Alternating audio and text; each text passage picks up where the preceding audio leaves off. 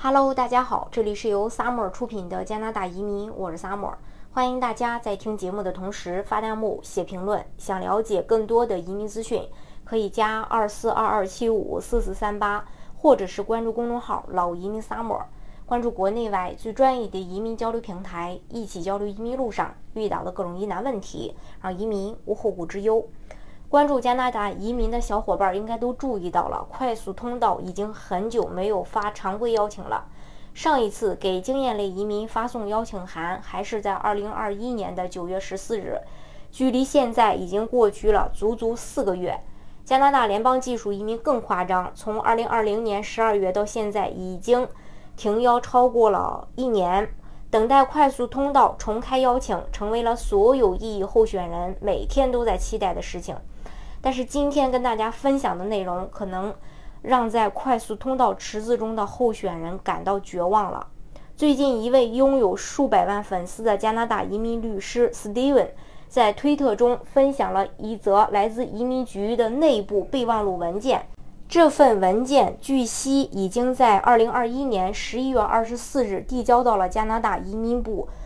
副部长手上，移民局起草这份内部备忘录的主要目的是希望移民部长批准将联邦快速通道的停邀时间从2021年11月1日延长到2022年1月31日。目前来看，该文件第一个诉求已经得到了移民部的批准，同时备忘录还披露了大量关于申请羁押的关键信息。以及未来一两年快速通道的邀请计划，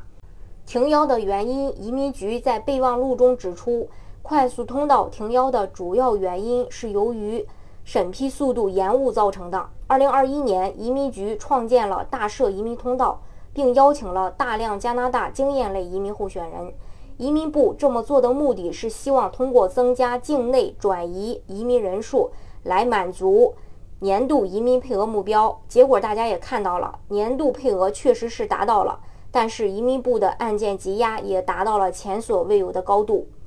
根据移民局公布的数据，截止到二零二一年十二月十五日，加拿大各类移民签证的案件总数已经达到了一百八十一万三千一百四十四份的积压，其中永久居民申请的库存总量已经达到了五十二万五千两百七十份。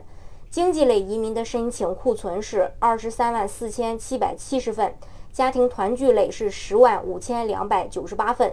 移民局备忘录预计，这些在二零二一年出现的案件积压数量足以满足二零二二年的快速通道配额目标。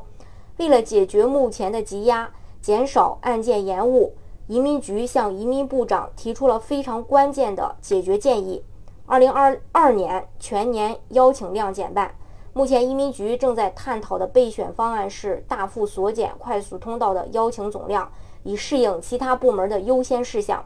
比如将部分配额分配给 T R 二 P R，呃项目和这个阿富汗重新安置项目。初步的计划是今年的邀请总量会比去年邀请的十一点五十一万五百份减少一半以上。快速通道不会在二零二二年上半年恢复邀请，并且呢，快速通道的审理时间也在延长。二零二二年联邦技术移民预计的审批时间将上升到三十六个月，经验类审批的时间大约在呃七点六个月。重开分数的话，由于停邀现在池子里累积了大量高分候选人，移民局表示，即使重新以温和的方式重开全类别邀请。未来的意义分数将会高于五百分，